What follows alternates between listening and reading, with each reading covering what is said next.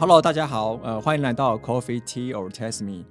啊、我是主持人巴神。今天我们非常开心的，我们有邀请到年轻的一一辈，他们是那个台大学生会的，我们邀请到他们的会长，还有他们永续部的部长。那他们会长张成宇同学和那个永续部谢小军同学，我们希望透过他们两位啊，跟我们分享关于在年轻世代这一辈，他们怎么样去看待永续这件事情，而且他们是又是身为学生会的成员，那他们怎么样去来进行校园里面这个永续的这样的一个实践以及改革？毕竟他们一定是非常有想法了，所以我们想要听他们的分享，让来给各位能够有一个不同的见解。那让我们来欢迎张晨宇同学和谢小军同学，你们大家这里稍微跟大家 say hello 一下。Hello，嘿嗨，哎我是小军。对，我是陈宇。OK，我想先问那个陈宇，你们年轻一辈现在大家知道你们叫做 Z 世代嘛，就是你们这个在二十五岁以前。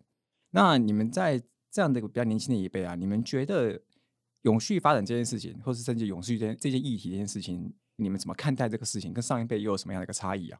好，那先自我介绍，就是我是那个张成宇，然后我是现在台大学生会的会长，然后我现在读台大社会系四年级。呃，其实这个问题的话，我自己会想到，我之前有上一门课，就是在讨论发展这个议题，就会提到说，其实每一个世代他们对于发展或者是这个社会要走向什么样的目标，他其实会有不一样的呃想法。那我其实会觉得说，以前可能像我们爸妈那那个辈分吧，他们那时候在台湾的话，可能就是我们要经济发展，就我们从一个呃还没有发展到那么先进的国家，走向一个工业啊，或者到现在的这些高科技产业的这个发展，就是他们其实是在走那样的历程，所以在那个时候，可能经济发展它是比较最主要的，对。可是，在这个发展过程中，我们渐渐发现，好像付出了一些代价，可能就是对环境会造成一些呃伤害，像是重工业它可能有一些水的污染，然后导致当地的居民就是有一些很奇怪的疾病。然后我们今天发现，其实这个发展它其实也是有一些代价。那我们看到那些代价之后，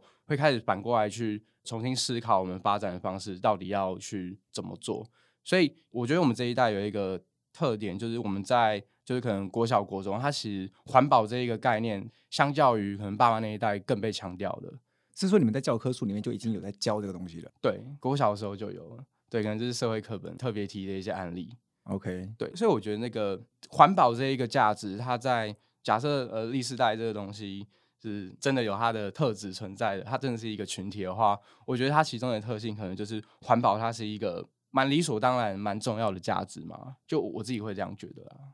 因为我其实听过一个说法，就是说 Z 世代就年轻时代了，你们会想要特别讲环保，是因为你刚刚提到上一代比较越促进在做经济发展嘛，他们污染比较多，嗯所以有点像年轻一代比较叛逆，他想要跟上一代做不一样的事情。我也听过这样的说法，那你自己怎么认为这个？哎、我觉得这个说法是蛮有趣的。那或许也有可能吧，因为人活在这个世界上，就是想要展现自己的独特性嘛，所以可能说上一代怎么做，我们可能就不太想这么做之类。当然也是有一个心理，或许也有一点点因素是这样啊。可我我自己觉得，最主要好好像还是因为我们看到了上一代的人，他们可能真的付出了某一些代价，然后我不希望自己或者是自己之后的人遭遇同样的处境，嗯，所以开始去比较注重某一些价值或议题。啊，了解。像你认为啊，目前因为你认为是学生会会长，你对学校的一些政策嘛，你一定会有一些决定性的一个角色。那在学校体系里面，或者在教育体系里面，你要怎么样去把这个永续这件事情去，可能不是以学生会本身，而是你去影响到学校，或者甚至到你学校影响到其他的各大院校。毕竟台大就是它有一个蛮指标性的这个教育这个体系，你要怎么样去撼动它，或怎么样去改革它？呃，我觉得第一个是，其实呃，教育体系它有特殊性是，它其实会决定可能未来世代的价值观是怎么想的。对所以我们在学校里面有提倡哪一些东西，重视什么，它可能就会就是对我们有很大的影响。那我觉得，呃，就是学生他在校园里面听到什么东东西，经历过什么，其实可能就会变成他出社会以后会这样做，然后也会影响到他的下一代。对，那我觉得在校园里面，呃，学生他其实就是学校里面的主体嘛，就是我们先有学生才有学校，所以如果很多东西、很多诉求是由学生发起的话，它的正当性会非常的强大。对，然后除此之外，因为其实有时候提倡环保，它可能会造成更多的行政成本或者是牺牲掉某一些人的经济利益或者是权力地位之类的。所以是那这些东西有时候可能有行政主管去讲，好像会有一点点角色上的冲突。可是学生的话，他就是比较好的发生的呃位置，因为他可能利益上比较没有纠葛。比较中立。对，不像教授，他如果今天去跟行政主管打架的话，他可能之后学术发展就不用不用搞了。啊，对对对，但学生没差，没在怕。对，所以所以我觉得学生他有一个好处就是，第一个是他很有正当性，第二个是他比较没有那种角色利益的冲突，所以他可以比较有那个能量，直接去对各种议题去发声，不用顾虑那么多。嗯，有没有想到大概什么方式可以让教育体系或者你的一些呃，刚刚讲到行政组织嘛，他们怎么样去落实你想要去传递这个永续知识，或是这这样的一个认同感？对行呃学校而言，学校单位的话，最理想的方式当然就是先沟通，因为有的行政主管他其实他要处理的事情真的太多了，所以如果嗯没有人特别去戳一下的话，他可能就放在那边。可是今天如果我们就跟他说，哎、你应该怎么做，你应该怎么做，他可能就会说，哦，对我也认同，好啊，那我们就这样做吧。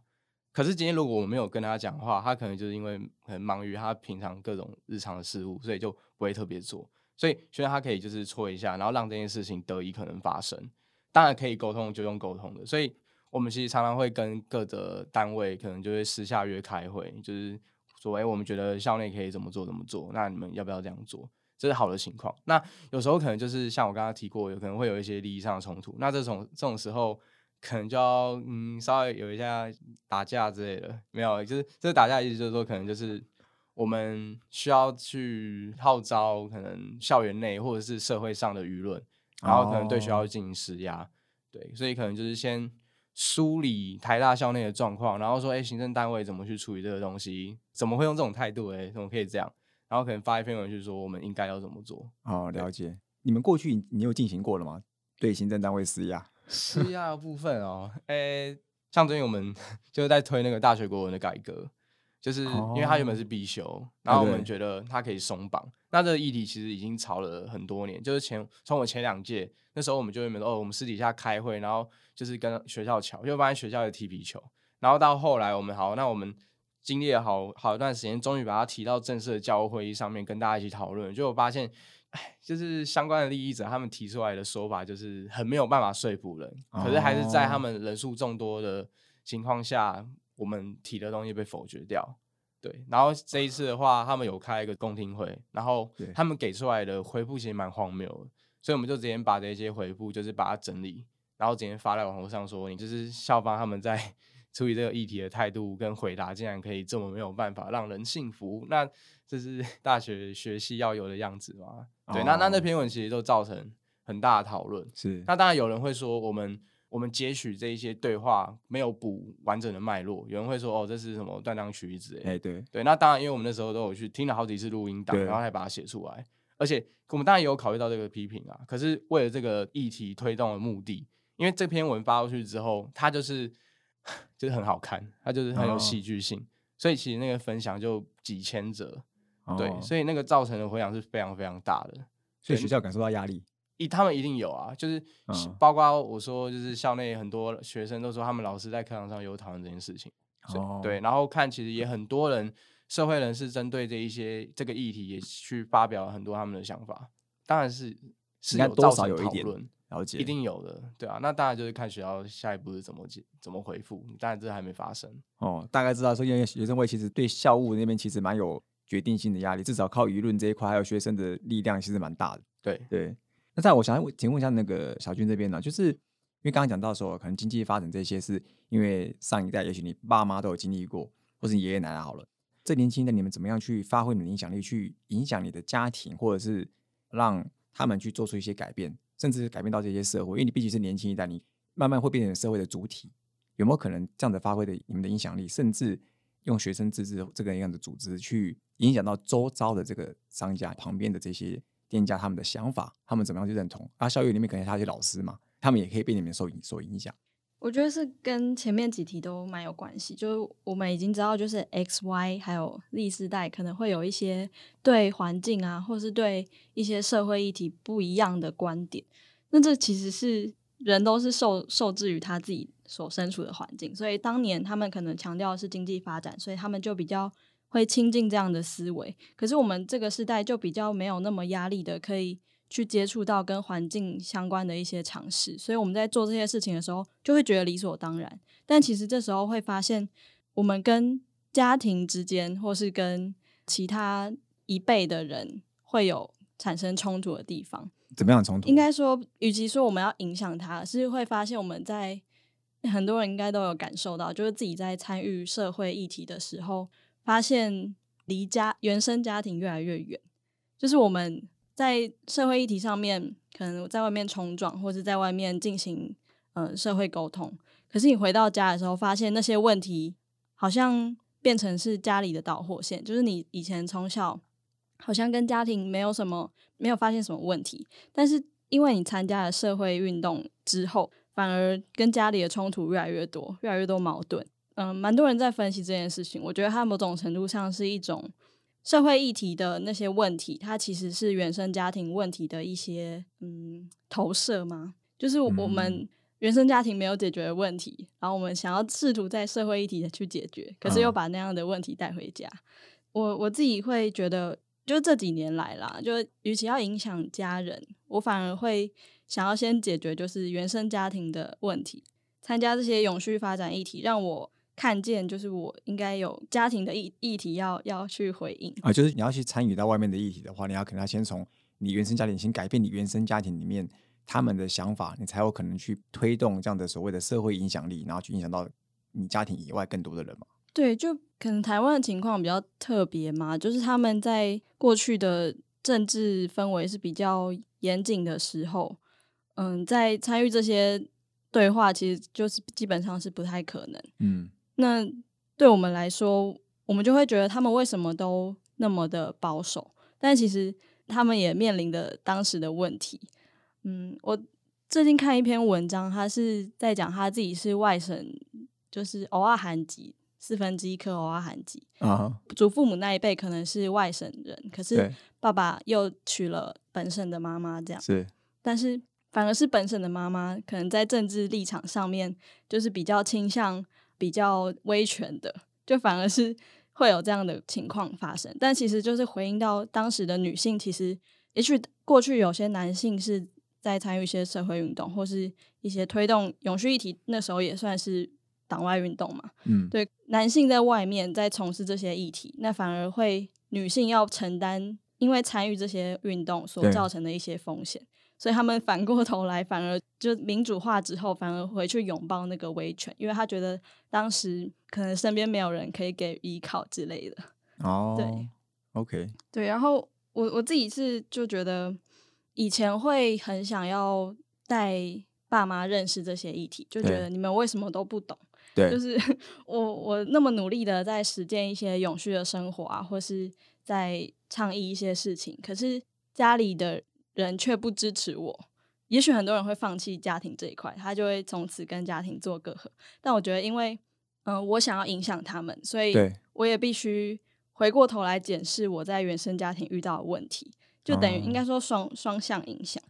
所以，所以你刚刚提到的，就是这可能是在家庭上面遇到的一些。困难，如果你要推动所谓的永续，或甚至说做出一些改变的话，原生家庭可能就是一个你第一个遇到最大的阻碍，对不对？对，我相信对很多人来讲都是这样，就是很多人都会发现自己跟原生家庭的观念不一样，嗯，但很多人会选择就是他就放弃了，我还是继续走我的社会倡议，可是我跟家庭的。就不相不相往来了，也许就不去修补它，或是就是选择忽视它。那有些人可能会选择放弃社会倡议，觉得我为了不要，因为爸妈可能也会随着年纪增长，你会看见他们的一些，嗯，应该说他们会越来越离我们越来越远，可能会过世啊，或是怎么样。那有些人可能会选择就是顾好家庭，在社会议题上面的能量就会越来越小。那你自己是属于哪一种人？对我自己觉得是，应该说我。会慢慢的，没关系，这集这一集你爸妈不会听，所以你不用紧张。我会 我会想要跟爸妈，就我现在其实也在进行那个在修补关系的道路上，可是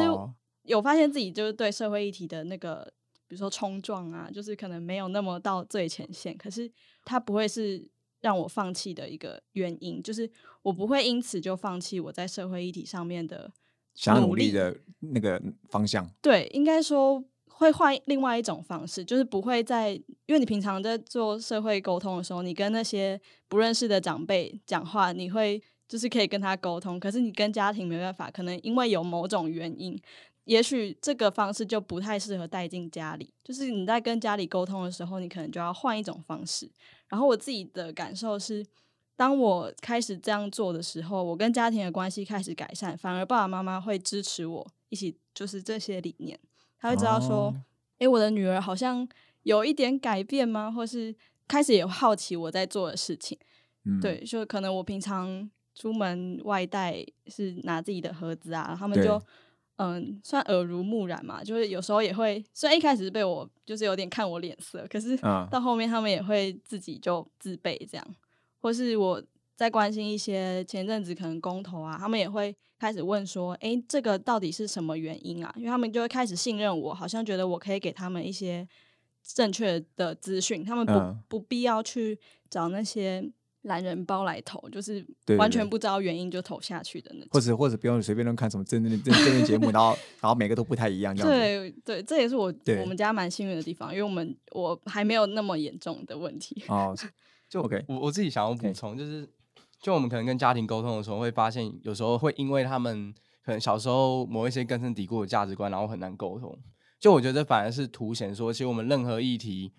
因为它就牵扯到我们的可能是我们的信仰，就我们小时候被教育到什么，所以我们相信什么。对，那上一代跟我们这一代绝对不一样嘛。对，所以导致说这个世代之间，它一定会有一个很明显可能价值观的，就是 会有一个不同的地方在。那我觉得这其实是在对任何议题去做倡议的时候一定要遇到的。那我觉得会在。家庭里面特别明显的原因，是因为他就是真的存在那边，因为我们是跟自己的爸妈沟通，他可能是是呃最赤裸、最明显的，就是看见有一个那个差异在那边。我们可能在外面就是创业的时候，没有发现这个阻碍那么大的原因，只是因为我们没有看到，因为我们都只是停留在表面，就是我跟陌生陌生人的关系，我没有看办法看到那么深。可是在家里，我们反而可以看到他们是那个世代，因为某一些共同的生命经验。或者是某一些物质条件，所以导致他们相信什么东西。那这个相信都会导致，就是可能有一些议题在社会上倡议。哎，为什么就是会有两方不同的呃想法？那就来自于这边，在家庭我们才发现，可能原来就是这一些共同的经验，所以导致这个根深蒂固的不同。对，所以所以我自己觉得，其实，在推议题的时候，其实也要考虑到这一点，因为这真的是牵涉到。他相信什么东西？他是信仰层面的问题。你也他没有办法完全是用说理的方式，因为不是所有议题都可以透过说说理来。对，就是对。有时候信仰，你信什么，你怎么样也很难撼动他。他就是坚持那个，就是还是对的。对，跟潜意识就认为那是对的。对啊，所以有时候是要承认这一点。对，所以因为有有些人可能就会说啊，我怎么就没有办法说服我爸妈？然后都觉得哦。我非常非常沮丧，或者是这个议题是没有救了。对对，可我觉得这不是说我们没有办法做什么，而是有时候他真的需要更多的时间，或者是我们要尊重每个人不同的生命经验，因为他可能就是小时候真的真的遇到，就是像他小时候真的是哇过得超级困苦，然后他靠自己的力量，然后有好的经济环境，然后养活一家人。那他就是这个很真实，他经历了一切啊。那你这时候要去跟他说哦，没有你，你说经济发展很重要，没有经济发展其实没有这么那么重要，永续才是重要。我觉得有时候反而可能会，当然永续很重要。我意思是说，在跟他沟通的时候，要考量到这一个他的尊重他的生命经验，对过去的他的角色，他的认知，然后你再来去跟他讲你想要传递的理念。对，因为我觉得其实像。呃，像我们念社会科学，可能一开始接触到很多哇很新颖的价值，我们都觉得啊，爸妈也要这样改啊，嗯，那一定一开始都会触礁嘛，因为改变不可能那么容易啊，对啊，对啊，可是到后面都会慢，就是年纪比较大，都会慢慢接受说，哦，对，每个人他就肯定慢慢坚持久了，家长就像刚刚小娟说的，家长慢慢自己都自备东西，就看久了，他怎么样觉得好像。应该这么做，因为他看到有人真的在做，或者说他也感受到我们有理解他们的状况了，就是我们没有像之前那样强迫他们一定要直接对立的感觉，对，而是就是我们已经理解他的状况，那我们就一起思考看怎么样，我们可以一起就是一起慢慢修补关系的过程中，其实也会促成很多社会议题。我觉得是，就是过去的经验是这样子。OK。像刚刚提到嘛，就是基于我们遇到最一开始讲到，我们可能在学校里面，你这推动也会遇到一些学校行政单位的他们的既有者利益的阻碍，或者是说刚刚提到原生家庭上面也会遇到一些阻碍。那你在想，如果像你们现在新，因为你们现在新一届，你想要推动很多永续在校园里面，你们现在有没有已经有一些具体的一些规划，还有一些所谓的即将要做的一些活动呢？我们嗯，先讲学校的规划好了，就是二零四八年台大宣布它要碳中和，这近期刚完成碳盘查，就是有请专业的公司帮忙